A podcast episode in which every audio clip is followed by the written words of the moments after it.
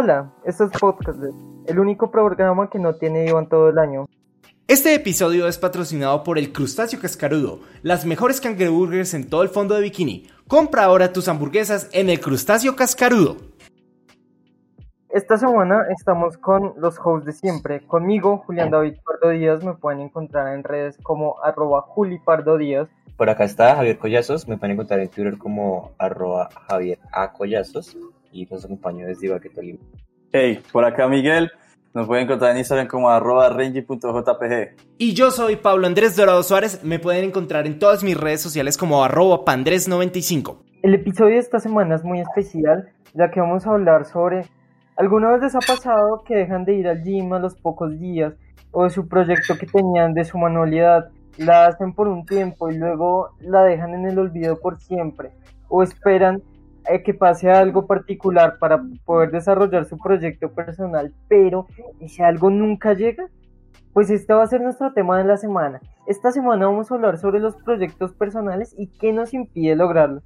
Para esto tenemos una invitada muy especial. Eh, hola Marjo, yo soy Marjo.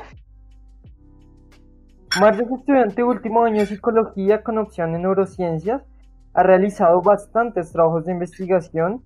En este momento se encuentra en proyectos de investigación con desarrollo socioemocional. Eh, está trabajando en proyectos de intervención con líderes sociales. Y bueno, en el futuro, su proyecto de investigación para graduarse se basará en los efectos de las redes sociales en la afectividad y emocionalidad de los usuarios.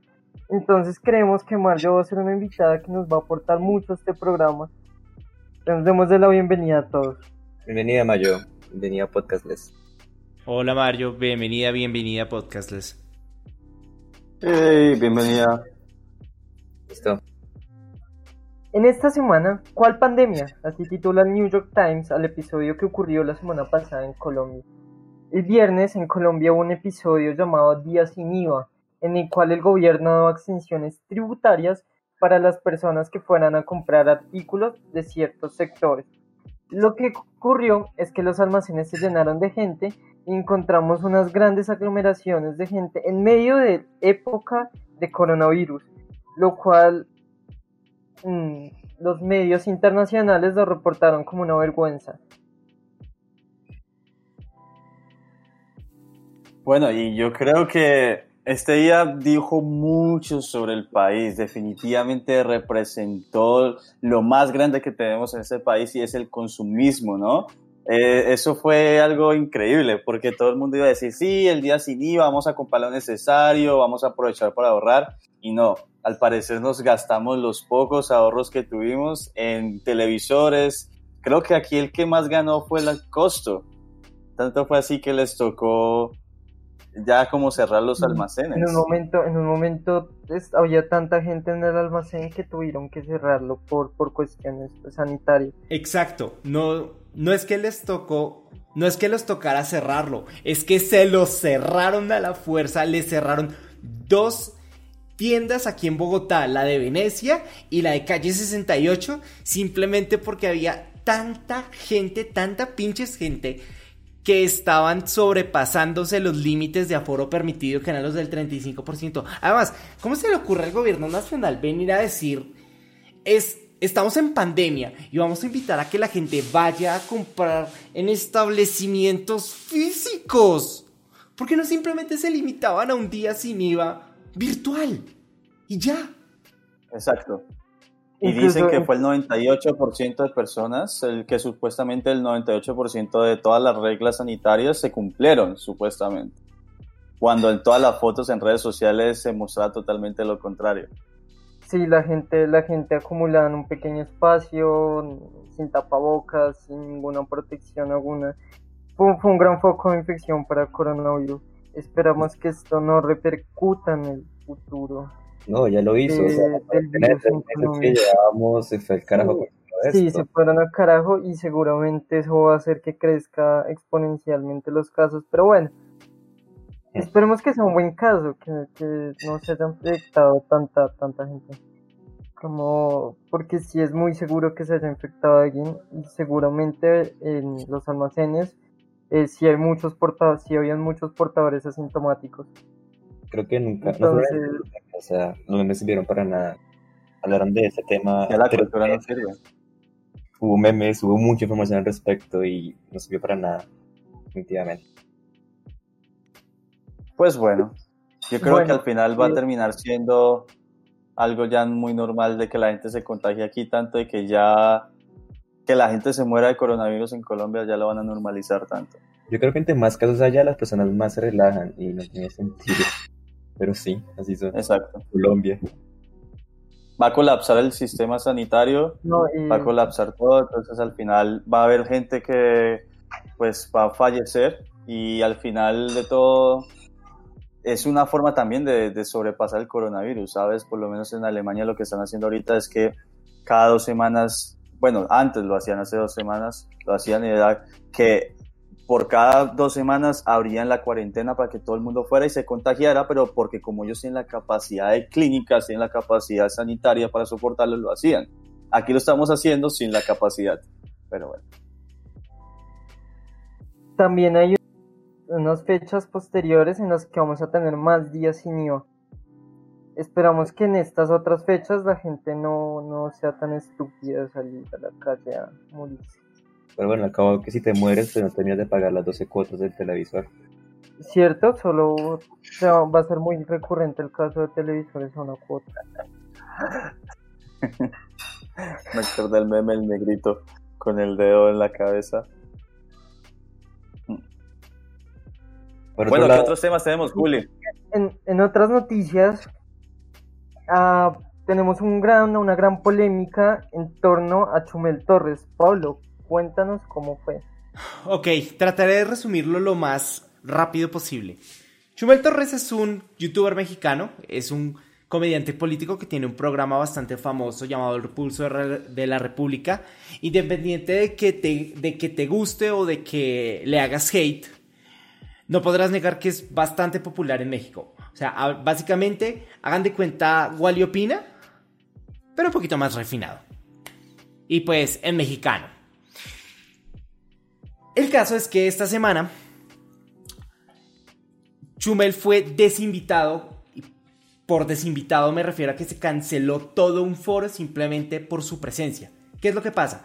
La CONAPRED, el Consejo Nacional de Prevención de la Discriminación en México, canceló un foro sobre racismo y discriminación porque había comentarios que decían que Chumel había hecho un chiste en Twitter refiriéndose a uno de los hijos del presidente de México, Andrés Manuel López Obrador, y en el cual había hecho una referencia racista.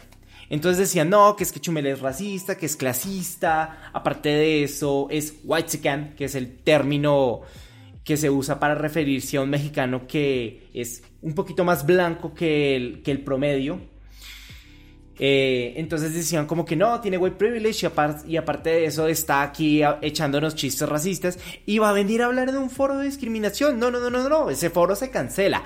Eh, el, el jueves en la mañana salió, sale AMLO eh, en sus famosas mañaneras que son conferencias de prensa que inclusive con coronavirus y todo las sigue haciendo todas las mañanas a decir, a decir, no, es que la CONAPRED ya ni siquiera debería, o sea, primero dice como CONAPRED, ¿qué es eso? Y luego como que, no, la CONAPRED no debería existir y, está, y Chumel está, está dando un muy mal ejemplo.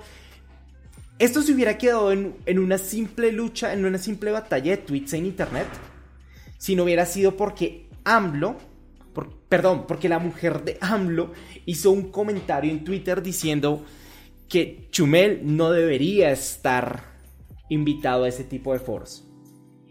Y se armó el desmadre. Cancelaron el evento.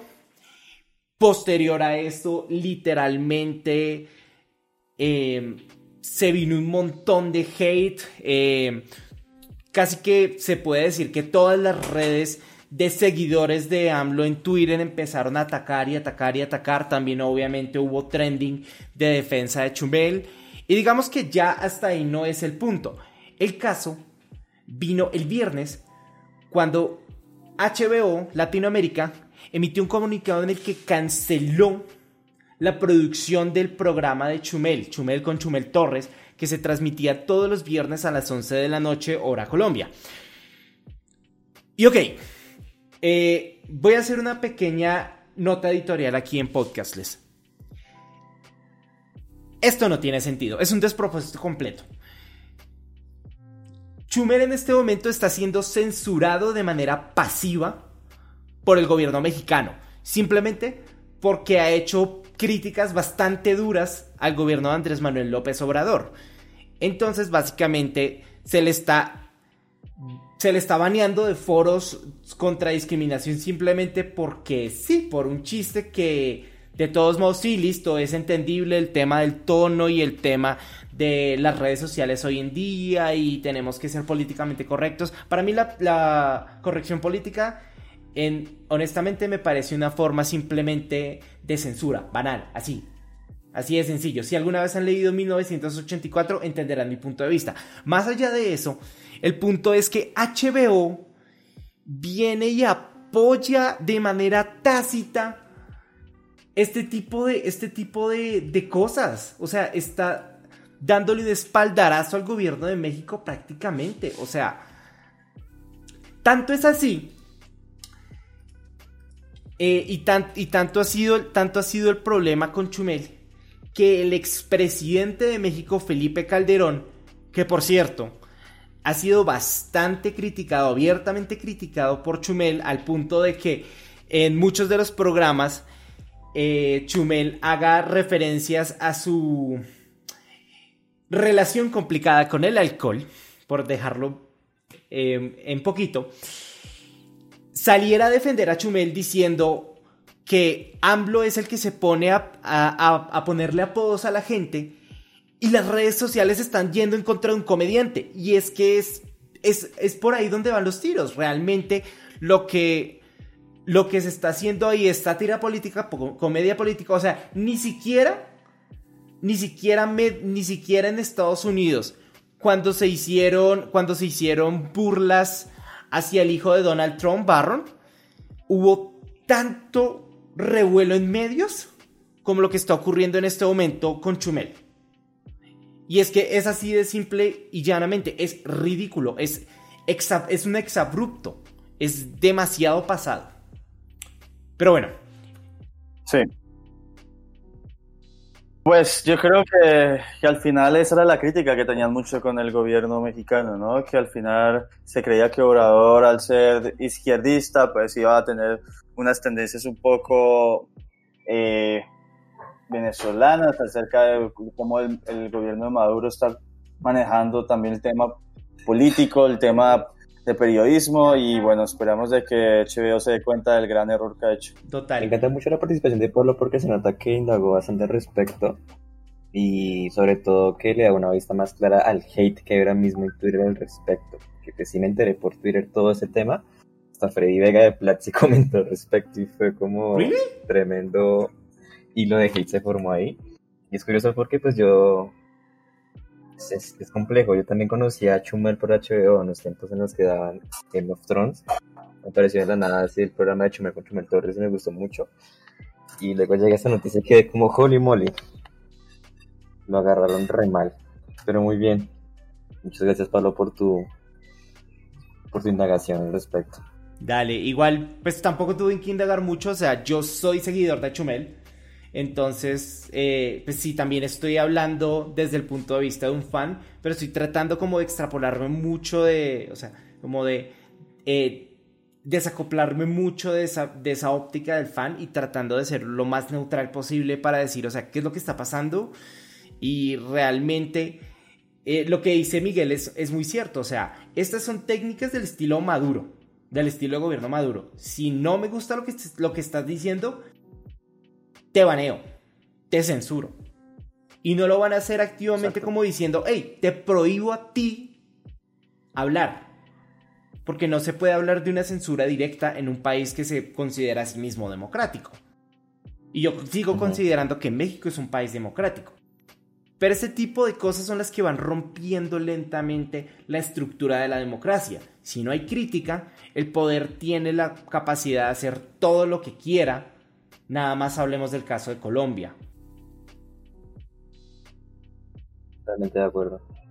De hecho, esto me recuerda mucho a un episodio muy similar de Con los niños no. Y fue el caso de Daniel Samper.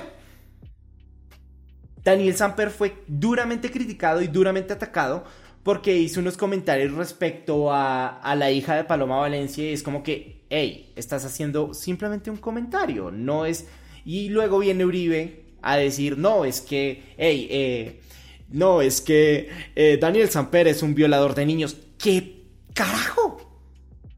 No.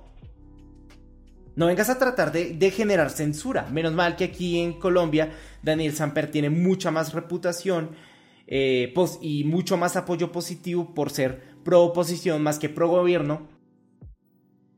Y aquí en Colombia la oposición es muchísimo más fuerte y muchísimo más sólida que el gobierno. En este momento en México el gobierno tiene mucho poder sobre mucha gente y mucho poder sobre muchos medios y habla de una manera un poquito más libre. Y, y el contrapoder en México es muy complicado de manejar. Entonces. Por eso se dan las cosas que se dan. De todos modos, yo no considero que todo esté perdido para México. En mi opinión, eventualmente encontrarán la luz nuevamente. Sí, son como esos tipos de historias que tienen que pasar para que la gente se note y no se repita la historia, ¿no? Sí. Al menos eso creo. Resumen del día. Hashtag Pray for México. Total. También es el momento para recordar que nosotros desde el equipo de Podcastles estamos abiertamente en contra de cualquier forma de censura que se pueda dar hacia un periodista o un comediante. Bueno, y con eso, habiendo presentado las noticias que han ocurrido en la última semana, nos vamos a un breve receso. Ya regresamos.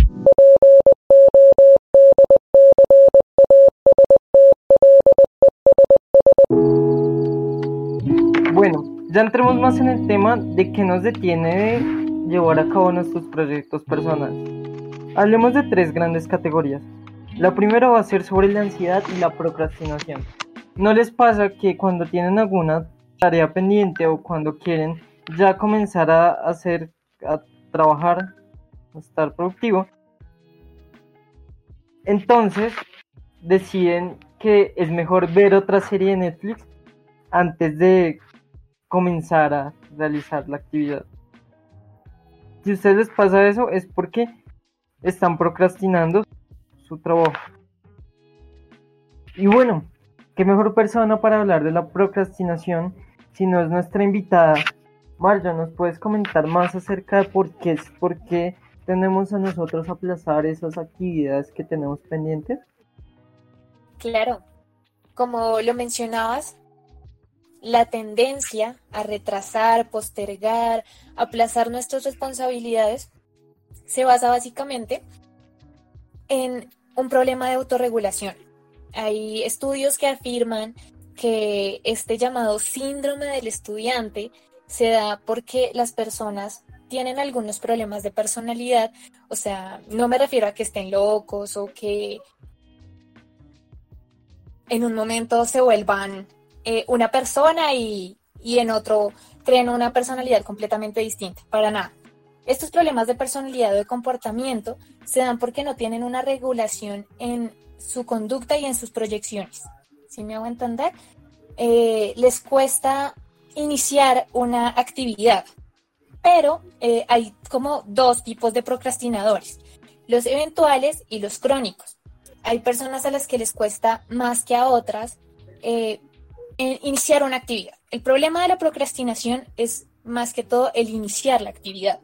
Para los procrastinadores eventuales, esto se da, digamos, con trabajos que les requieren más esfuerzo. Por lo tanto, lo postergan, lo aplazan, ¿sí?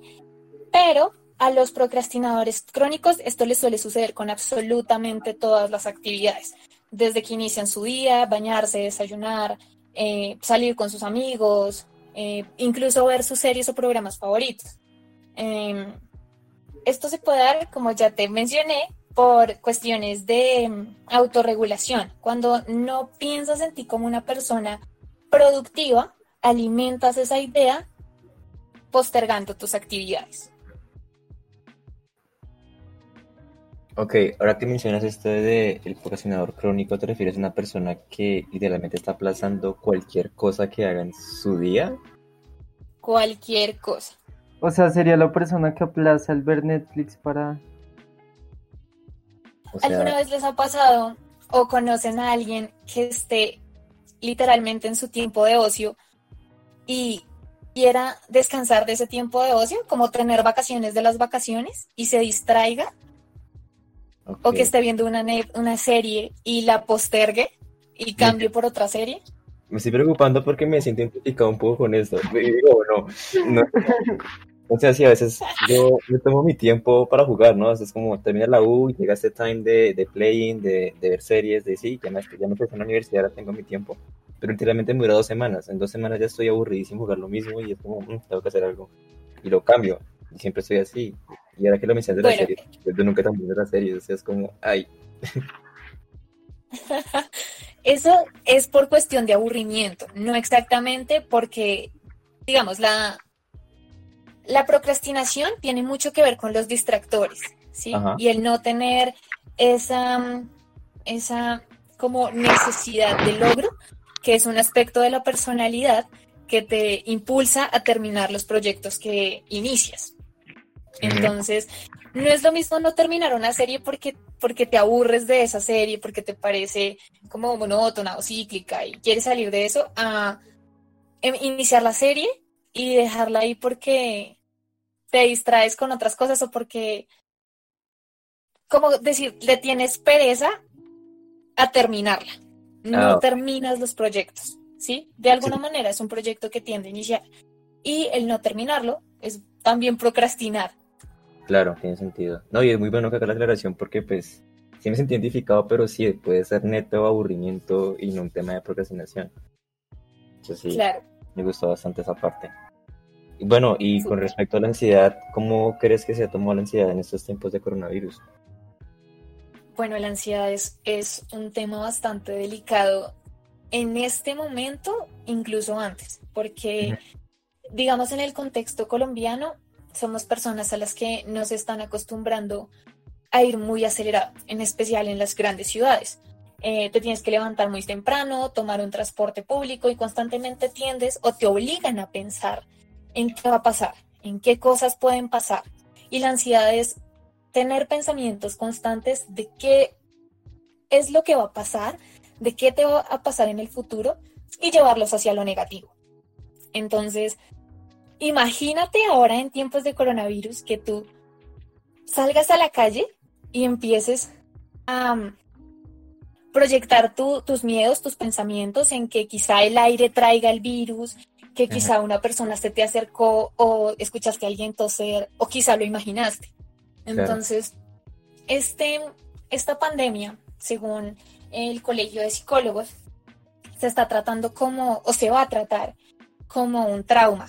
Entonces, para atender a las personas que quieran, eh, sí, recibir algún tipo de tratamiento por medio de este, digo, debido a este al coronavirus, se les va a tratar por estrés postraumático, porque el alejarte, el alejar a las personas del contacto humano, les crea diferentes conflictos internos. Los seres humanos somos seres muy, muy de relaciones, unos más que otros, pero afecta la medida en que vemos el mundo, en que lo percibimos y empezamos a tener pensamientos negativos que tienen que ver con nosotros, con nuestro trabajo, la manera en que nos vamos a relacionar.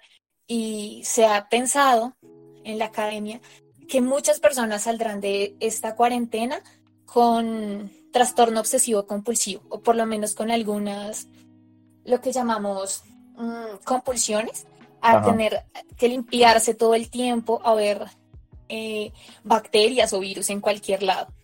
Es muy curioso que lo menciones porque justo, eh, bueno, antes de que comenzara la cuarentena, eh, semanas antes yo tenía que continuar yendo al trabajo y en el trabajo Ujú. pues, nos hicieron esta regla de que, bueno, cada 45 minutos lavarse las manos y todo eso. Teníamos hasta el alcohol ahí al del escritorio. Y me generó eso que tú mencionas, ansiedad de todo estar pensando en eso y saludarme de codo y tener que alejarme de las personas y, estuvo súper, súper denso de manejar y, creo que es más una cuestión de que se salía de nuestro, de nuestra zona de confort, ¿no? Estoy leyendo que esa zona de confort es como algo que nos ayuda a aliviar esta ansiedad y justo llega esta, esta pandemia y nos saca de, este, de esta zona de confort, entonces no sé si nos puede dar una explicación mejor de, esta zona de esta zona de confort, cómo, cómo afecta a nuestros proyectos personales, ¿no? Porque pues tengo entendido que muchas veces para iniciar un proyecto hay que salir de esta zona. Claro. Bueno, cuando te refieres a la zona de confort es a lo que estamos con, con lo que estamos conformes, con lo que nos sentimos cómodos. El iniciar un proyecto nuevo es salir y, e incluso enfrentarse a la ansiedad de voy a fracasar, de no lo voy a hacer bien, de voy a fallar, me van a criticar. Entonces, el, pensar que tienes proyectos con otras personas o que tienes que presentarle tus proyectos a otras personas, eh, también puede ser un tema conflictivo en cuanto al tratamiento de este virus, ¿sí? Porque ya no vas a ver a las personas de la misma manera, ya no vas a ver el ambiente de la misma manera, vas a sentir que de alguna manera todo es un riesgo potencial a tu salud, a tu bienestar, si eres de las personas que toma el virus en serio, claramente. Entonces, si tú no tomas eh, el riesgo de salir de tu zona de confort, de iniciar el proyecto, que es lo más difícil a la hora de, de realizar una tarea, de realizar cualquier cosa. Lo más difícil es iniciar, que es lo que se posterga. Entonces, cuando no te visualizas realizando este proyecto, cuando no te atreves a dar el primer paso, eh, te empiezas a, a justificar. Es que va a ser peor, es muy probable que fracase, ahorita nadie está interesado, nadie quiere escuchar. Y alimentas esas ideas, alimentas esa ansiedad que te da por decirlo al fracaso o enfrentar ese, ese nuevo proyecto y no lo ejecutas, no lo llevas a cabo. Claro, te entiendo. No sé si respondí tu pregunta. No, no, sí tiene bastante relación. Y me gusta mucho que lo toques con, con los proyectos personales porque más adelante pues, vamos a hablar un poquito de las experiencias personales con nuestros proyectos y curiosamente eso me ocurre mucho. Ese tema de iniciar el proyecto la parte más difícil. Soy consciente de ello y tuve que trabajar bastante al respecto, pero me parece bastante bien que lo menciones.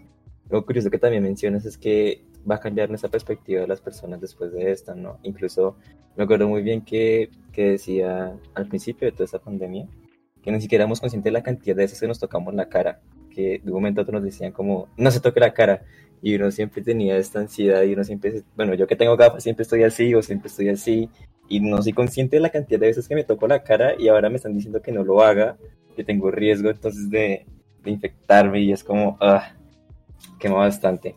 Pero bueno, Gracias por tu aclaración al respecto. Por otro lado, también tenemos aquí un tema súper, súper importante y es que eh, a veces las personas tienden a pensar que entre más productivas, pues mucho mejor, ¿no? Y más cuando se, se corresponde su proyecto personal. Es como, es que todos tenemos esta idea de que si queremos algo tenemos que luchar bastante para ello, que tenemos que trabajar demasiado para que se logre. Y algunas veces nos sobrecargamos de sobreproductividad. Entonces nos gustaría que un poquito de, de tu experiencia eh, se ha tratado con alguien que, que, de esta manera, ¿no? Que si no estoy mal hay un, ¿cómo se le llama esto? Eh, yo lo he investigado, pero se me olvidó. Creo que tú lo puedes reconocer. Son esas personas que siempre tienen que estar ocupadas. Como que son felices en el momento en el que tienen que estar trabajando todo el tiempo. Y si no están trabajando, entonces sienten esta, esta pesadez. No sé si logras identificar de qué hablan. Em, sí, es básicamente como un perfil de personalidad pero pues hay bastantes perfiles de personalidad y aunque eso que nos acabas de comentar es una imagen que nos han vendido mucho, te sorprendería que en Colombia en realidad eso no se da casi. Suele pasar en la academia, pero se presenta más un fenómeno social que se llama la pereza social. En nuestro contexto y en realidad en el contexto latinoamericano tenemos, tenemos la tendencia a esforzarnos menos para lograr un objetivo cuando estamos en un grupo. Entonces, esto depende de muchas variables. Puede ser de las personas que delega los trabajos al líder del grupo o puede ser la persona que quiere controlarlo absolutamente todo y que todo esté perfecto. Pero en Colombia no se da tanto, bueno, sí se da el fenómeno que me acabas de mencionar, pero se ve más en, en países industrializados donde se les inculca, se les, se les da el contexto de usted como persona solo será útil si tiene una utilidad para la sociedad. Claro. Si tiene algo que aportarle a la sociedad. Entonces, sí, cuéntame, perdón. Eh, es que justamente un tema que quería tratar más adelante era entonces cuál es el propósito, el propósito del ser humano, ¿no? Muchas veces dicen que el propósito de las personas es, es, la felicidad, ¿no? Ser feliz. Y a veces la felicidad es tan efímera que no podría convertirse en la razón de ser de las personas. Entonces llegué a eso mismo que tú mencionas, a que el propósito debería ser productivo, serle útil a alguien más. Y no, o sea, no estoy de acuerdo. O sea, tienes, esa, tienes razón en ese aspecto, ¿no? Como que nos quieren ver como máquinas, como que siempre tenemos que estar aportando, siempre tenemos que estar trabajando. Y es como que sí, bueno, te genera satisfacción lograr cosas y tus metas y etcétera, pero pues tampoco centrarnos en eso.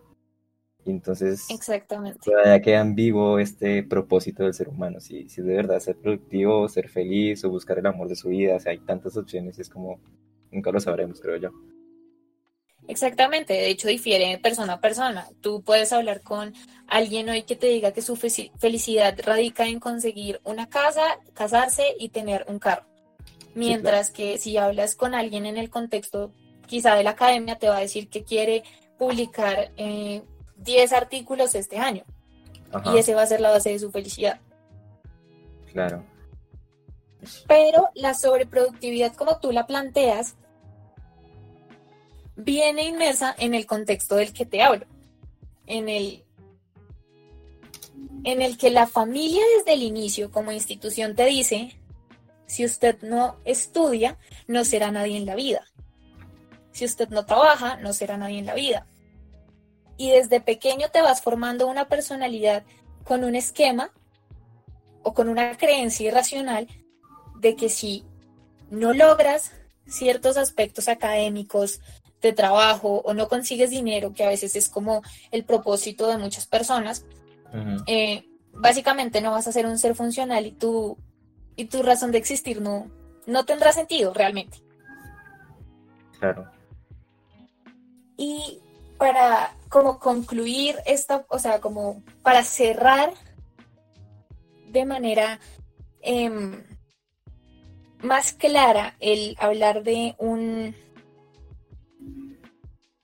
de una sobrecarga, me gustaría traer a colación el tema, llama, el, el concepto perfeccionismo clínico, que tiene que ver con este rasgo de la personalidad en el que quieres hacer todo ya, quieres conseguir todo, tener el control.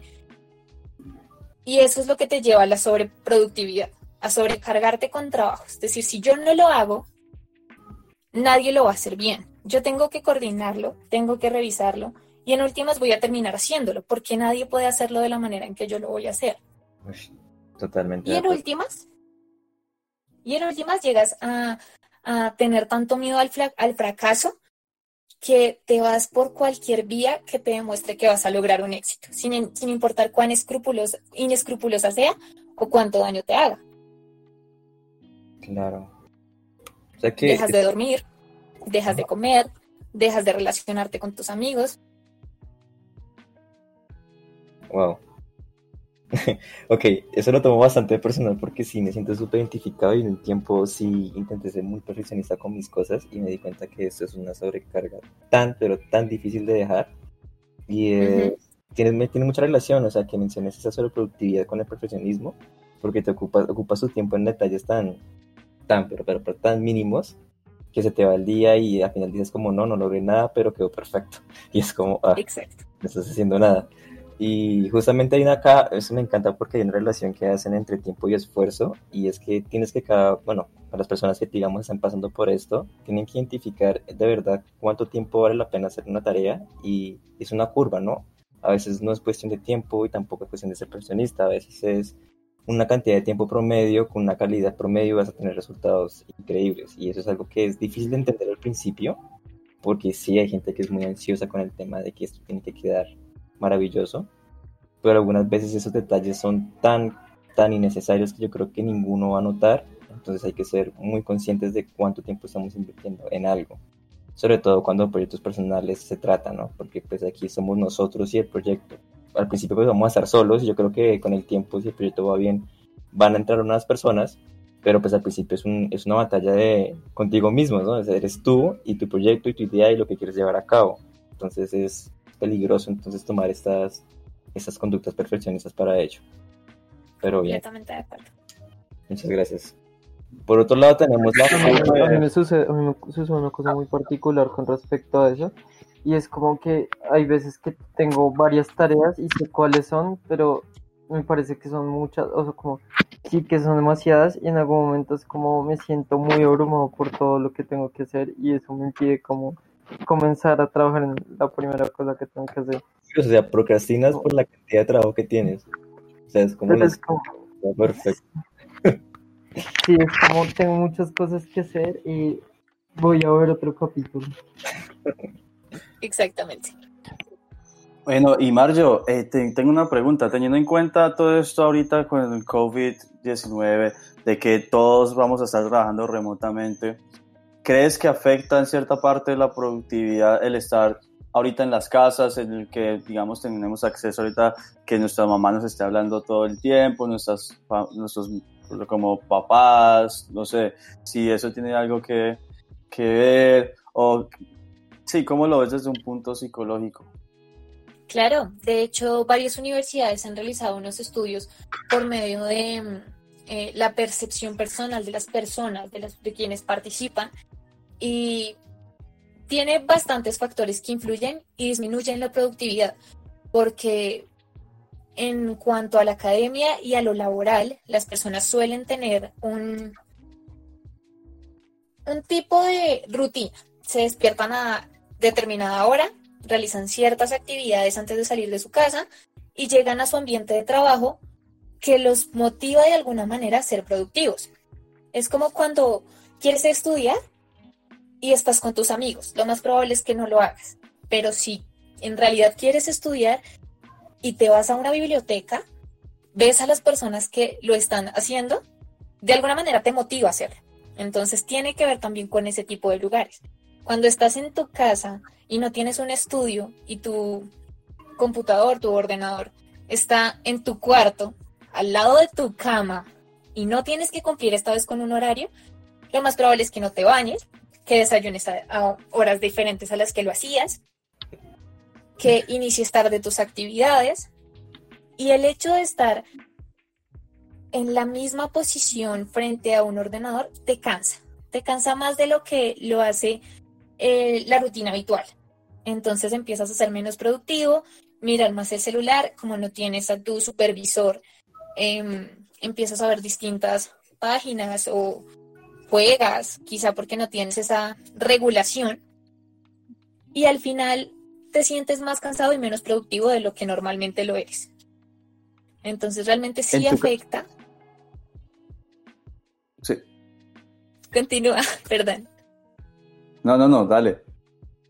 En realidad se afecta la productividad de las personas y cómo se perciben ellas, porque lo que te digo, el ver tu cama, el ver ese ambiente, las, las personas comentaban que la primera, los primeros días, la primera semana, se levantaban, se bañaban y asistían a las conferencias.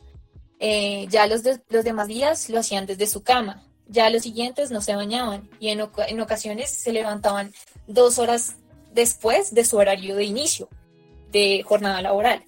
Entonces, es, es complicado sentirse productivo en un ambiente que no te motiva a ser productivo. Claro. También escuchaba mucho de que, digamos, cuando uno empieza a trabajar desde su cama, en cierta forma, eh, el cerebro está programando que ese es el sitio de trabajo, ¿no? Completamente. Ok. Y realmente no y lo desde un ámbito personal, sí. Y desde un ámbito personal, vos, eh, por lo menos cuando, digamos, desde, digamos que vos al ser psicóloga, eh, tenés este, es, como todo este conocimiento, ¿cierto? Y cuando te sucede, ¿te das cuenta o es algo que incluso tú conociendo el tema tiene que, tiene que pasar algo externo que te haga caer de que, bueno, sí cayendo en esto que es no estoy haciéndolo, de, falta de productividad. Claro, yo, yo, desde mi punto de vista personal, me pasa algo muy, muy chistoso y es que considero que aun cuando tienes el conocimiento de tu comportamiento, tienes que tener motivación para cambiarlo. ¿Sí? Y tienes la herramienta, conoces qué es lo que sucede, pero si no te motivas a cambiarlo, va a ser muy difícil. Y sí, me ha sucedido que eh, no quiero levantarme para la reunión que tengo a las seis y media con mis jefes, pero el establecer rutinas ayuda a que, a que asista a dichas reuniones.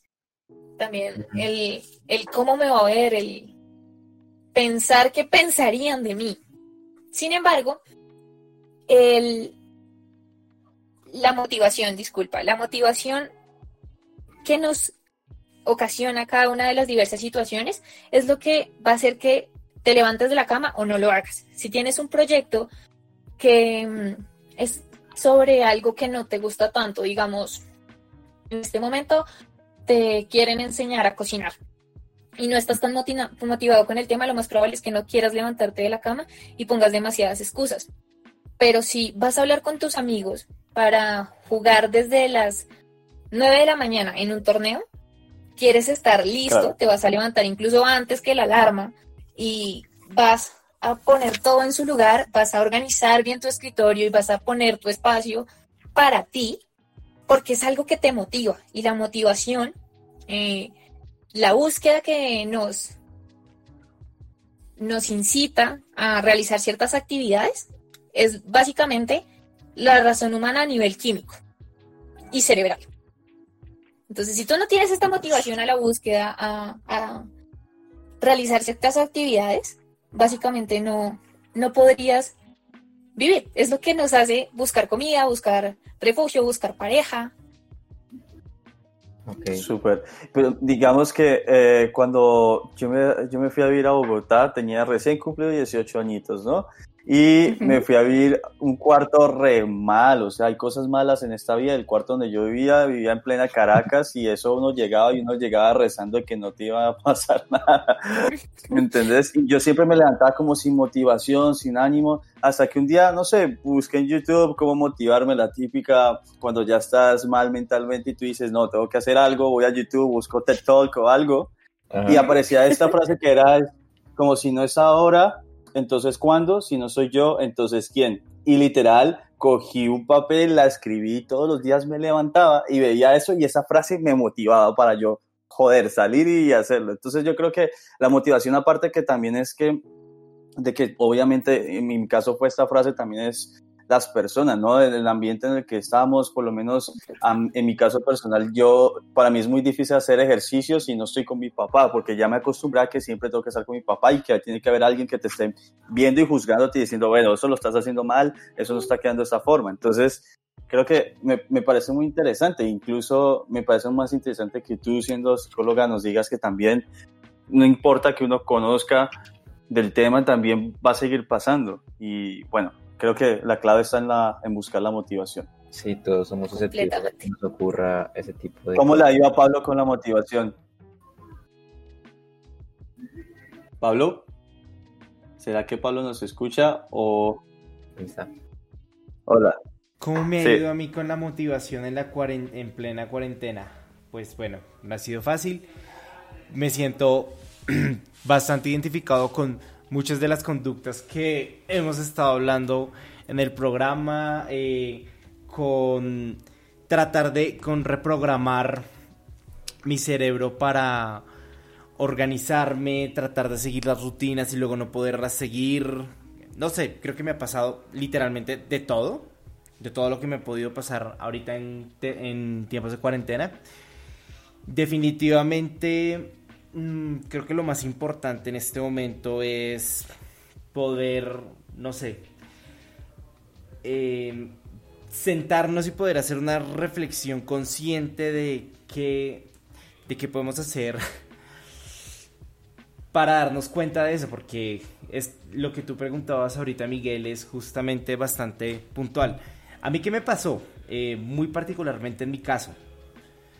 Yo llevaba tres años sin, sin tomar absolutamente nada de descanso, hasta el punto en que ya mi procrastinación era crítica. Y sí, yo soy un procrastinador. Soy consciente de ello, lo he sabido desde hace mucho tiempo, pero más allá de no solo poder realizar eh, mis proyectos personales, que es una cosa que siempre me ha abrumado, sobre todo porque, y ahorita te quería preguntar eso también, Mario, eh, nosotros vivimos en un ambiente en el que particularmente no solo nos invitan, sino también nos empujan a que seamos productivos. Y más a que seamos productivos, a que seamos... Eh, autogestionables, independientes, por decirlo así, con nuestro manejo del tiempo, con nuestro manejo de las actividades, en otras palabras, para que seamos, para, sí, para que seamos independientes en, en la realización de nuestras tareas, sobre todo porque vivimos en una, en una industria, en una cultura donde no se espera que te digan qué hacer, sino que esperan que tú seas la persona que proponga hacer. Eh, entonces, a mí la, procrastinación me, me pateó duro durante un tiempo, sobre todo porque sí, eh, ese, ese desgaste que llevaba de, de haber estado durante bastante tiempo literalmente sin tomarme un descanso de verdad, todos los días con preocupaciones, inclusive cuando tomé ciertos, ciertas licencias para, no sé, irme a la playa unos días, inclusive en ese momento en mi cabeza yo estaba pensando en, tengo que hacer esto en el trabajo y esto está atrasado y hay un incendio aquí por apagar y esto y aquello. Entonces, claro, te, crea una una conducta en la que tú estás pensando literalmente todo el tiempo en tengo que ser, tengo que ser, tengo que ser, y eso genera un desgaste en el que ya mi cerebro estaba diciendo, no quiero hacer, quiero procrastinar. No llega al extremo crónico de quiero procrastinar la procrastinación. Generalmente solo procrastinaba el trabajo. Entonces, claro, yo de todos modos yo estoy, yo estoy asistiendo a ayuda eh, psicológica. Y y pues yo estoy trabajando con estrategias para manejar la procrastinación.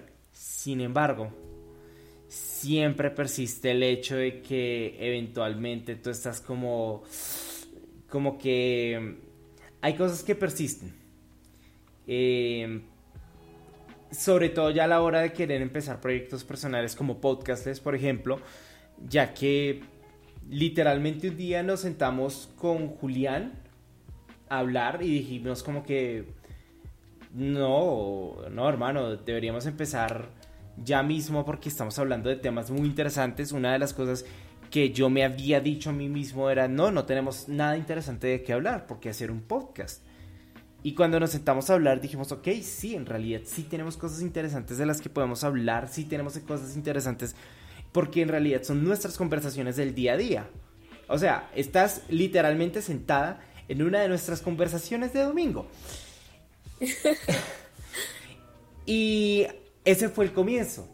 Pero de otra manera, probablemente hubiéramos tenido, o yo hubiera tenido un, problema grande con empezar el proyecto por una combinación de las cosas que habíamos mencionado antes. Una rutina que se adapta a que realmente quieras procrastinar, una confusión de los espacios de descanso, trabajo, eso también ha sido un poco difícil y complicado de, gestionar y sin duda alguna y definitivamente pues el desgaste, el desgaste que produce esto.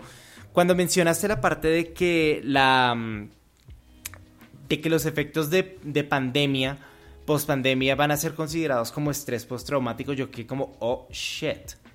Particularmente no me, no me identifico mucho con ese lado, o sea, siento que he podido manejarla Em, la pandemia bastante bien, sobre todo porque durante todo el proceso he tenido acompañamiento y he podido gestionar cada una de las situaciones que me han ocurrido a mí y a mi entorno cercano. Pero, wow, o sea, lo que dices es como que, ok, wow. Eh, entonces sí te quería preguntar justamente eso y es como que en un entorno como en la industria de la tecnología, donde las personas están buscando constantemente empujarse hacia sus límites personales o no de las personas se, estén buscando constantemente empujar hacia sus límites personales, sino donde otras personas te están diciendo tú tienes que empujarte a más allá de tus límites personales, tú tienes que lograr un crecimiento, tú tienes que, tú tienes que, y tú tienes que manejarte a ti mismo, nosotros no tenemos que decirte, porque tú mencionabas lo del supervisor y a mí me, me, me, me sonó eso en la cabeza, como que yo no tengo supervisor, yo soy mi propio supervisor. Y estoy acostumbrado a eso. Y eso es bastante importante cuando, cuando trabajas con proyectos personales. En un proyecto personal, tú eres la, la persona que te supervisa, tú decides cuáles son tus límites. ¿Cómo lo ves desde esa, desde esa óptica? Bueno, yo creo que hay algo muy importante y una frase que me suena mucho en estos casos es todo en extremo es malo el dejar las tareas para lo último siempre eh, con el estereotipo colombiano es malísimo. Y el quererlo todo para allá de manera súper controlada también es malísimo. Siempre hay que tener un balance en qué es lo que quiero, reconocer cuáles son mis expectativas propias, no que me las imponen. ¿sí? Ese es el punto de diferencia entre la independencia y la dependencia de un supervisor. Cuando tú obtienes una independencia, defines cuáles son tus metas, cuáles son tus logros, a dónde quieres llegar y puedes ver de qué manera hacerlo. Por eso la gente se crea rutinas. La idea de gestionar el tiempo personal es lograr los objetivos propios sin tener alguien que lo esté apoyando todo el tiempo. Pero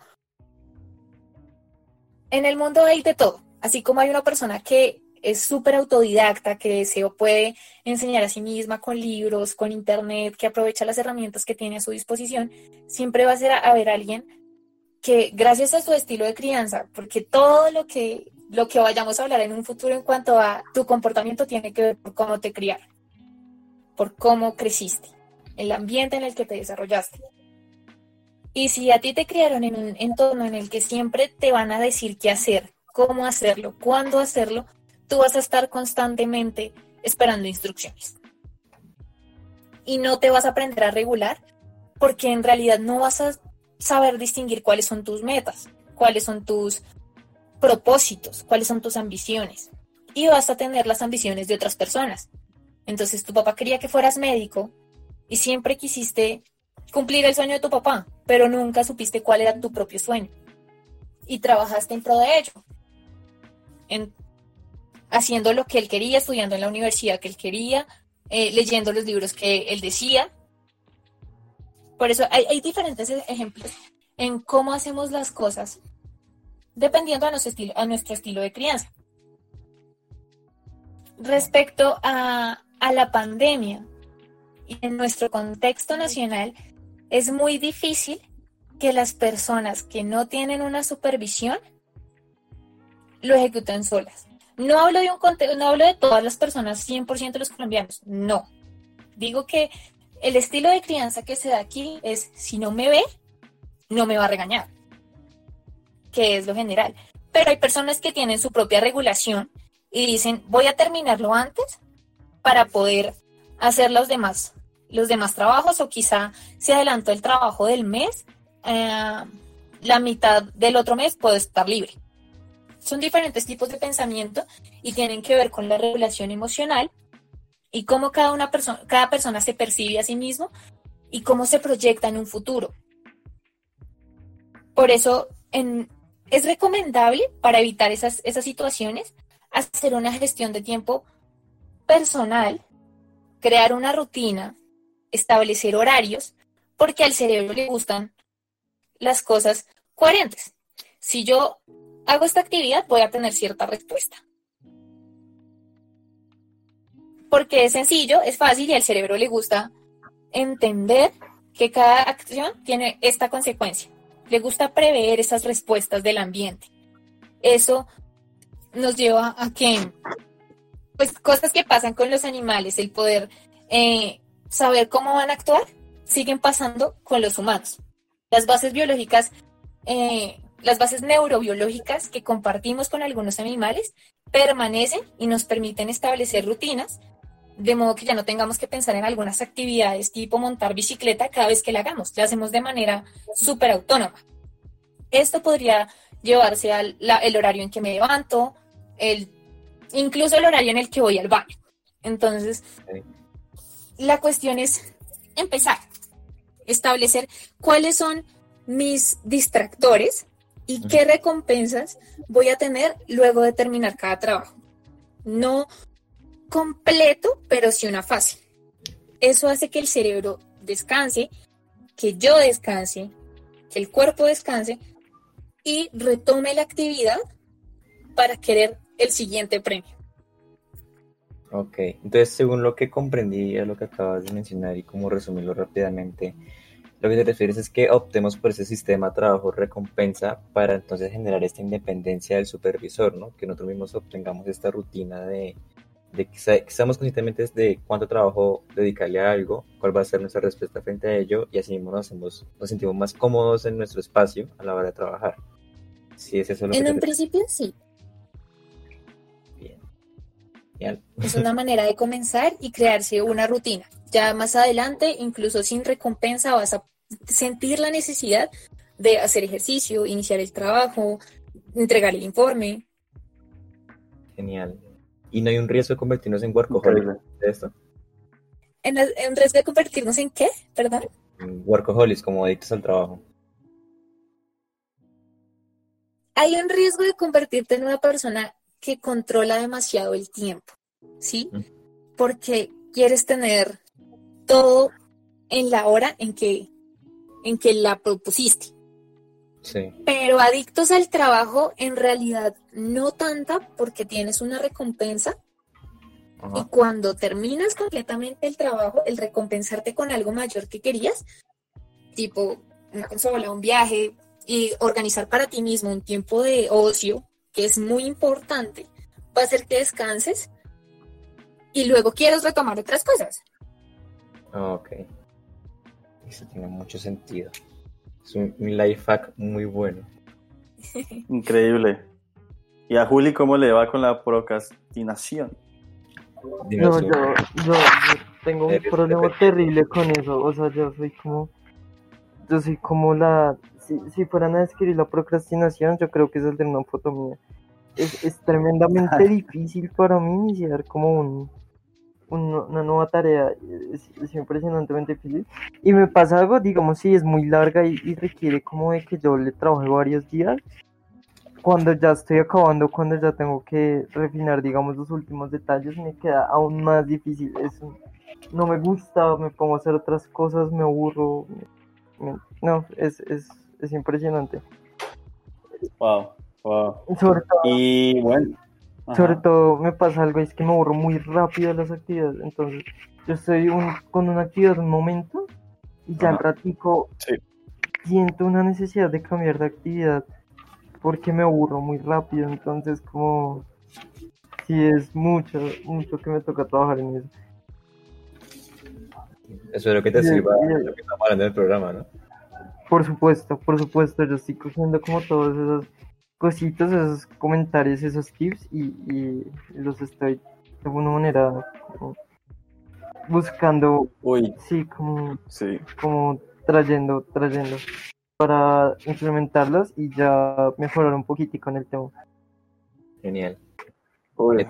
Mira que yo, yo en, mi, mi experiencia personal, yo me he vuelto un poco como dijo Mario, de que soy adicto a controlar el tiempo eh, en el sentido que incluso hubo un momento en el que yo tenía un, tipo, un tiempo en específico en el que yo decía, hasta ahora llamo a mi novia, hasta ahora eh, hago tal cosa. Eh, y ahorita lo he tratado de simplificar porque llegó el momento que ya me estaba excediendo de que incluso, no sé, escribía cuándo iba a tomar breaks y todo, y al final creí que, o sea, me sentía como un poco atado, entonces creo que ese tema de, también de excesos también no es tan bueno. Ah, en, mi experiencia personal, la forma como yo lidio con la procrastinación es básicamente en la noche anterior, pienso que lo que hace el día siguiente me lo propongo en el sentido de que me pongo muchos reminders en el día, de tal forma que se vuelvan tan intensos como tan annoying, que yo diga, ya, ok, me voy a poner a hacer esto. Pero también digo que cuando la gente sufre depresión, eh, también se les hace un poco más fácil buscar actividades en las cuales ocupar su tiempo. Y digamos que en, mi caso me ha pasado muchas veces. También el tema de la cuarentena, digamos que a todo el mundo lo, ha tenido deprimido y a mí, en, mi, en mi caso personal, cuando siento depresión, en esos momentos son los momentos en los que más me pongo a trabajar por el mismo hecho de que sé que, mi, que estoy pensando esto y, y, quiero contradecirlo y quiero como contrarrestarlo al, al, trabajar, pues no sé si, si, eso tenga sentido, pues esa es la forma como yo lo hago y, y así ha resultado pues todos los proyectos que, que estoy haciendo ahora. No sé, eh, Javi, ¿cómo, cómo, lo, ¿cómo lo maneja? curiosamente tengo una relación muy fuerte con eso y es que también tiendo a evitar ciertos pensamientos cuando me pongo de esa manera y los evito pues eh, trabajando o haciendo otro tipo de actividades. Y curiosamente a raíz de todo esto y bueno, también la cuarentena, eh, también tuve asistencia psicológica, colaboré con unas personas de psicología para un trabajo de grado y estoy muy dispuesto a hablar de ello. Y gracias a ellos pues pude identificar tres factores brutales que en realidad está muy relacionado con, lo, con todos nosotros. Creo que cada uno de ustedes se va a sentir un poco sí. mencionados en esto. Y en gran parte la razón por la que no logro, digamos que concretar proyectos personales se debían a, primero, tengo un, un problema grave con la timidez, la inseguridad y la impotencia. Segundo, lo que me recalcaron es que no logro establecer compromiso por miedo al fracaso o lo que digan los demás. Y finalmente, lo que tú mencionabas, que era bastante curioso, y es que siempre estoy evitando esos pensamientos que, que surgen en esas circunstancias. Y lo que logré con esos psicólogos, y se los agradezco un montonazo, y espero que se estén escuchando esto, sean conscientes de cuánto me ayudaron. Y es que me pusieron un trabajo muy, muy chévere. Eh, digamos que me ubicaron en ciertas historias que relacionaban esto que yo estaba sufriendo para que yo los recordara muy rápidamente. Y mm. recuerdo mucho que la primera, el primer problema que tuve lo relacionaron con una tortuga, una tortuga que tiene que ir tras sus crías y la tortuga tiene que recorrer ciertos caminos y obviamente unos caminos van a ser difíciles, otros van a ser muy van a ser distintos, va a ser algo que no estaba, no estaba preparado. Y, y tocamos entonces este tema de la zona de confort, ¿no? Que la tortuga cuando encontraba algo nuevo se escondía en su caparazón. Y obvio, nunca jamás iba a avanzar si siempre que encontraba algo distinto, entonces se iba a esconder. Y un segundo ejemplo que relacionaron en este tema fue que me gustó muchísimo, fue una apuesta de caballos. O sea, tenemos una apuesta de caballos y el primer caballo es un caballo vigoroso y el segundo caballo es un caballo indeciso, por así decirlo. Un caballo que tú lo ves y tú dices, no, yo no le he puesto a eso. Y es curioso, ¿no? La, la analogía sí. aquí es que el caballo somos nosotros y tenemos que apostar por nosotros mismos. Y a veces no comprometerse es como si nosotros estuviéramos apostando por el caballo decaído. No tiene sentido. La base de eso es apostar por el caballo vigoroso. Es decir, ser consciente de que de pronto el caballo vigoroso no, no va a ganar, pero ese hecho de, de, comprometerse cambia mucho las cosas, cambia mucho la perspectiva y cómo va, va, a desarrollarse el proyecto. Y eso es un consejo que, que se lo doy a todo el mundo que está a punto de iniciar su proyecto. Tienen que comprometerse con ustedes mismos, tienen que confiar en su trabajo y no le apuesten al caballo decaído, claramente. El tercer ejemplo que, que mencionaron acá, que creo que es el último que voy a mencionar en este video, sería en esta parte, es es muy, es muy chévere, es muy curioso porque es hasta, hasta curioso. El tercer caso que me plantearon a mí era una persona que estaba en un bosque. Hay un paisaje hermoso, lo estaba disfrutando. Esa persona se tropezó y cayó en áreas movedizas. Mientras está tapado, entonces empieza a asustar y empieza a sentir mucha inseguridad. ¿Por qué? Porque pues, es un evento en el que no estaba preparado y empieza con todas sus fuerzas a intentar salir de ahí siendo consciente de que cuanto más se esfuerza, más se está hundiendo. Entonces está haciendo un sobreesfuerzo totalmente innecesario. Y se hunde y se hunde y eso le causa impotencia. Concluye que como no tiene la habilidad para salir de ahí, entonces se sobrecarga y tiene mucha frustración. Y finalmente lo que hace, aunque la solución es dejar de luchar, no es consciente de ello. Y esto aquí lo que, lo que quiere llegar con todo esto es que en ocasiones eh, creemos estar listos para todos, ¿no? O sea, que van a haber adversidades, que van a ocurrir cosas y creemos que que cuando ocurren tenemos que reaccionar a ellas directamente.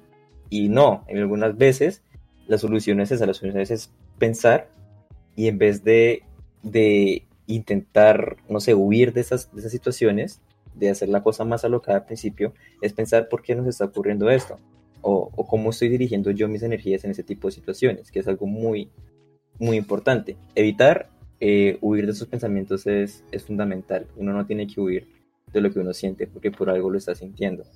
Y en muchas de las ocasiones sería como, como pensar eh, cómo estamos dirigiendo entonces nuestras energías en una situación.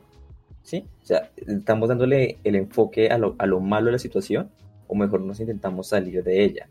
Entonces, darle un enfoque a lo malo de la situación es enfocarnos en la arena movediza, es enfocarnos en que tengo que salir de acá, pero no estoy haciendo el verdadero esfuerzo de salir, estoy hundiéndome más.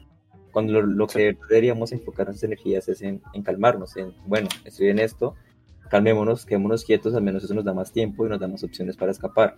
Y entonces es, aquí es un significativo, se ve tan significativo este tema de, de tomar los pensamientos con, con sí. calma entonces, primero, fundamental, no escapar de ellos, no se puede evitar los pensamientos porque por algo aparecen. A veces son, son como reacciones del cuerpo mismo, ¿no? El, el, cuerpo está muy acostumbrado a darnos señales, ¿no? Como por ejemplo cuando tenemos frío tendemos a temblar, como una reacción a ellos.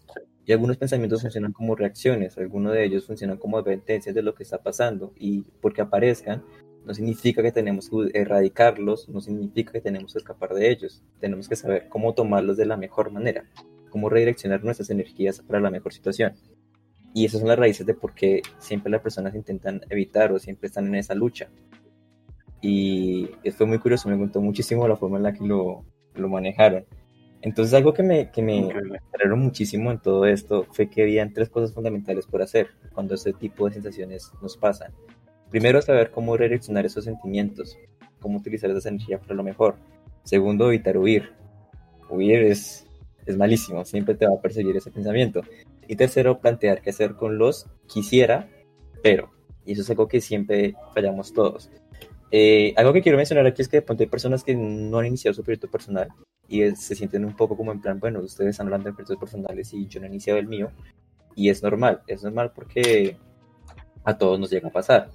Pero posiblemente el problema que radica aquí es con ese quisiera, pero a veces decimos como quisiera hacer esto, pero algo me lo, me lo impide. Quisiera hacer aquello, pero eso no va a salir de tal manera. Y entonces nos estamos predisponiendo a, a, lo que ni siquiera ha ocurrido. Y eso es algo que me encantó de toda esta lección, y es que si estás dispuesto a experimentar algo, da por hecho que tú nunca vas a estar preparado para ello.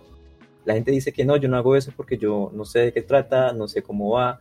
Obviamente no vas a saber porque si vas a experimentar eso nuevo, ¿cómo esperas ya haber conocido algo al respecto? Supone que lo vas a experimentar, supone que estás dispuesto a salir entonces de esa zona de confort, a estas mismas reglas de siempre que tienen para experimentar eso nuevo.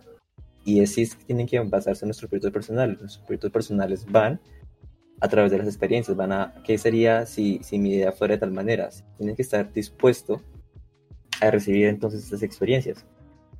O sea, no dar por sentado que, que, tienes que conocer al respecto para poder entrar. Y sí, puedes prepararte, puedes tener una idea de cómo hacer algo. Por ejemplo, si eres emprendedor, puedes buscar cómo iniciar, cuáles son los errores típicos de las personas, hacerse una idea de lo que va a pasar, pero tú no vas a saber qué es emprender si no lo intentas, si no estás entonces en esa experiencia. Y ya con todo esto, ya con todo esto súper, súper claro, eh, algo que me gustaría entonces mencionar aquí es que también influye mucho nuestra, nuestra capacidad de, de adaptarnos a las situaciones, ¿no? Acá quisiera mencionar que gracias a todo lo que hemos hablado el día de hoy, eh, acerca de establecer los espacios para nuestro trabajo, acerca de generar nuestras rutinas, de darnos nuestra independencia, de, de, no ser, de ser nuestro propio supervisor en nuestros proyectos. Esto de, lograr entonces esta independencia también me recuerda mucho el tema de la resiliencia. La resiliencia entonces es esta habilidad que tenemos para adaptarnos ¿no? a las circunstancias y tratar de sacarle mejor provecho a las mismas. Y porque es importante mencionar resiliencia acá, porque pues somos conscientes que ninguno de nosotros estaba listo para esto. Ninguno de nosotros tenía planeado la pandemia en sus, en sus para el año 2020. No, creo, solamente Bad Bunny en una de sus de sus canciones decía. Pero bueno, y, y, por lo menos a mí me gustaría que mucho, que Mario nos contara una vez que nosotros, digamos, superemos este, esta brecha de, de, de la procrastinación, cómo podemos planear nuestros proyectos, cómo podemos hacer que, que, que, pasen, aparte de que ya identifiquemos, listo, tenemos este problema, ahorita vamos a hacerlo de esta forma. Digamos que algunos consejos para, para las personas que nos están escuchando. Bueno, eh, luego de identificar cuáles son tus metas, cuáles son tus proyectos, la idea es ver de qué manera las puedes realizar, de qué manera las puedes llevar a cabo. Eh, si yo quiero poner un negocio, debo ver exactamente en qué área debo poner mi negocio, en qué me quiero desempeñar y cómo lo voy a hacer. ¿Cuál es el apoyo que voy a tener para llevar a cabo mi negocio? Plantear mi objetivo, primero. Luego, tener tareas detalladas. Conocer en qué momento voy a entregar este proyecto. ¿Para qué momento planeo terminarlo? ¿Listo? Y en base, con base, perdón, a este, a este establecimiento como de una fecha, organizar mi, mi tiempo antes de esa fecha, pero ser, ser flexible en estos, en estos tiempos, porque puedes enfermarte, puede sucederte algún imprevisto y tienes que tenerlos en cuenta. Si yo quiero empezar mi negocio en 20 días, tengo que tener la propuesta de negocio, ver quiénes me van a apoyar, cuánto me va a costar, cómo lo voy a hacer, cuál será mi mano de obra. Y para ello, cada día puedo tener tres actividades. Cada actividad me puede llevar tres horas, dos horas. Pero si en algún momento me enfermé, no desayuné, me levanté tarde, eh, me estrellaron, cualquier situación, puedo organizarme de tal manera que la actividad que no pude realizar, la pueda realizar o el mismo día más tarde o la pueda unificar con la actividad que tengo para el día siguiente. Porque si no tenemos esta flexibilidad en nuestros horarios, nos podemos frustrar. Y hay personas que no toleran esta frustración y dejan el proyecto ahí. Y la idea no es esa. La idea es tener la mm. motivación para continuar. Tener... Súper. el, el, siguiente paso sería tener como una planificación diaria. Como lo mencioné, decir qué, me, qué voy a hacer cada día, de tal manera en que cuando yo me planifique pueda anticipar y prevenir algunas cosas que puedan suceder. Y si no, pre, pre, si no visualicé alguna situación que ocurrió, puedo aprender de esta para futuras planificaciones de tareas. Entonces, luego de hacer mi planificación diaria, puedo proponerme metas a, un largo, un plazo mensual, un plazo semanal, ya que mi, objetivo puede no ser hacer, no puede, no ser hacer algo diario, sino una vez a la semana. Entonces, voy a hacer ejercicio todos los viernes luego de salir de la universidad. O eh, puede ser a, una, a un nivel mensual, como cada 15 días o cada mes voy a hacer un recuento de qué cosas sucedieron mal o cuántas eh, ventas pude perder en mi negocio y por qué razones eh, sucedió esto, esto de esta manera. Cuando, cuando tenemos este, este tipo de control en nuestros horarios, empezamos a sentirnos personas más eficientes y la concepción de nuestra autoeficacia, de nuestra eficiencia, nos hace sentir bien con nosotros mismos. Y cuando nos sentimos bien con nosotros mismos, tenemos un poco de motivación, un poco más de motivación de la que teníamos al inicio, porque de cierta manera estamos viendo más posible eso que al principio era solo una idea. Y estamos saliendo un poco de nuestra zona de confort y dejando atrás lo que nos daba miedo. ¿Qué pasa? Cuando queremos iniciar algo, el miedo es lo que suele detenernos. Y no está mal tener miedo, no me malentiendan. El miedo está bien porque es una emoción, una emoción evolutiva. Pero el miedo se debe enfrentar. Es decir, ¿por qué me da miedo? Reconocer cómo puedo superar ese miedo y llevar a cabo lo que yo quiero hacer.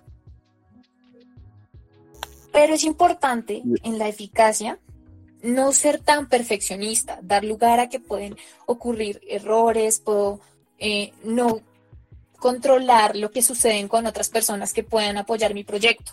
Esto puede hacer que veas posibles soluciones más claramente que si me, me cierro y me centro en que todo fue mi culpa, fue mi error el haber perdido, el fallar es súper malo, si yo entiendo que el errar, el errar está bien, puedo aprender de ello. Ok, entonces... Bueno, ya sabemos. Para hacer como un resumen de todo lo que nos mencionó Mario, que es bastante valioso, a raíz de todo eso, lo fundamental entonces es la motivación, la motivación clave para ello. También no volvemos dependientes de las circunstancias, o sea, cómo está nuestra habilidad resiliente frente a la situación. Tenemos que tomar entonces una rutina para hacer las cosas un poco más cómodas en el tema de salir de la zona de confort. Y también algo, algo curioso que mencionas, no ser perfeccionista. Y creo que a raíz de todo esto, algo que es fundamental y se nos olvidó, es que el proyecto tiene que ser valioso. Para que sea valioso, tiene que ser algo que a vos te guste un montonazo, que te apasione, que te encante. Porque pues dicen por ahí, quien no sabe para dónde va, cualquier camino le sirve. Y seguramente ese camino no va a llevar a nada. Entonces yo creo que con estos tips, con estos puntos, tenemos, estamos más que listos para iniciar nuestros proyectos, ¿no creen? Sí, ya, eh, ya vemos que Pablo va a empezar a hacer ejercicio. Para la próxima semana se nos compromete a llegarnos con un reporte, por favor, señor Pablo y el señor Javier y el señor también Julián. Todos de ahora en adelante vamos a llegar con un reporte de lo que hemos hecho y así nos vamos a motivar todos. Eh, Juli, algunos comentarios, algo que nos quieras contar, ¿estás vivo? ¿Estás ahí? ¿Cómo estamos? ¿Me escuchas? ¿No me escuchas? ¿Me odias? no, pues eh, nada, me parece genial, me parece genial los aportes que hicieron. Esta vez pues yo eh, les di más el espacio, la palabra a ustedes porque me di cuenta que tenían como muchas experiencias, muchas cosas que compartir. Entonces, de alguna manera fui, fui un poco un espectador de todo lo que iba pasando. Eh, hay cosas que me parecen geniales. También creo que la base para que funcione, eh, para que uno esté dispuesto ya a trabajar por un objetivo, es que sea algo que le apasione, que sea algo que le guste, que le aporte valor de alguna manera a la vida. Eh, yo creo que, que ya que, que, se dijeron muchas cosas, ¿no? Muchas cosas valiosas eh, sobre cómo nosotros podemos cambiar muchos hábitos y de cómo transformar nuestros hábitos y de cómo, digamos, pasar a unos hábitos más saludables nos puede ayudar mucho con este tema de, los proyectos personales. Entonces, entonces, entonces genial, genial, genial por eso. Y bueno, ya nos estamos, con respecto a todo, ya nos estamos quedando un poco cortos de tiempo. Entonces, eh, yo creo que sí, ya este fue todo el episodio de esta semana. Recuerden comer muchas verduras, tomar mucha agua, agua cada cierto número de tiempos, o pues depende de su peso. Hay una aplicación que les sirve para eso, búsquenla, búsquenla, que les dice cada cuánto deben tomar agua, porque es súper importante. Y no olviden seguirnos, somos arroba podcastlist, nos pueden buscar en las redes sociales y nos vemos la semana que entra. Gracias, Mario. Gracias. gracias a nuestra invitada que estuvo con nosotros. Ya, ya llevamos bastante tiempo, ya estamos eh, grabando el episodio. Pues bueno, no va a quedar todo, pero estamos grabando el episodio de las, desde antecitos de las seis. Entonces, toda la paciencia que nos tuvo y, y sus aportes que fueron sin duda geniales. Muchísimas gracias. Y nosotros estaríamos encantados si alguna vez eh, volviéramos a tener por el programa en algún momento. No, muchísimas gracias a ustedes por la invitación.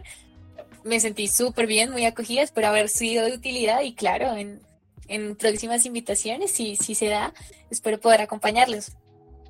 Muchas gracias. Te queremos, Mario, te queremos. La invitación queda para todos, ¿no? Ese episodio queda como la guía suprema de cómo iniciar nuestros proyectos personales. Y la invitación ese sería el nombre del título del podcast. La guía suprema. Por comentarios de Javier. con comentarios de Javier. Por Marcio con comentarios de Javier. Increíble. Pablo, dinos. Esto ha sido un episodio más de Podcastless, la guía de cómo iniciar nuestros proyectos personales con Mario, con comentarios de Javier. Espero que les haya encantado el episodio.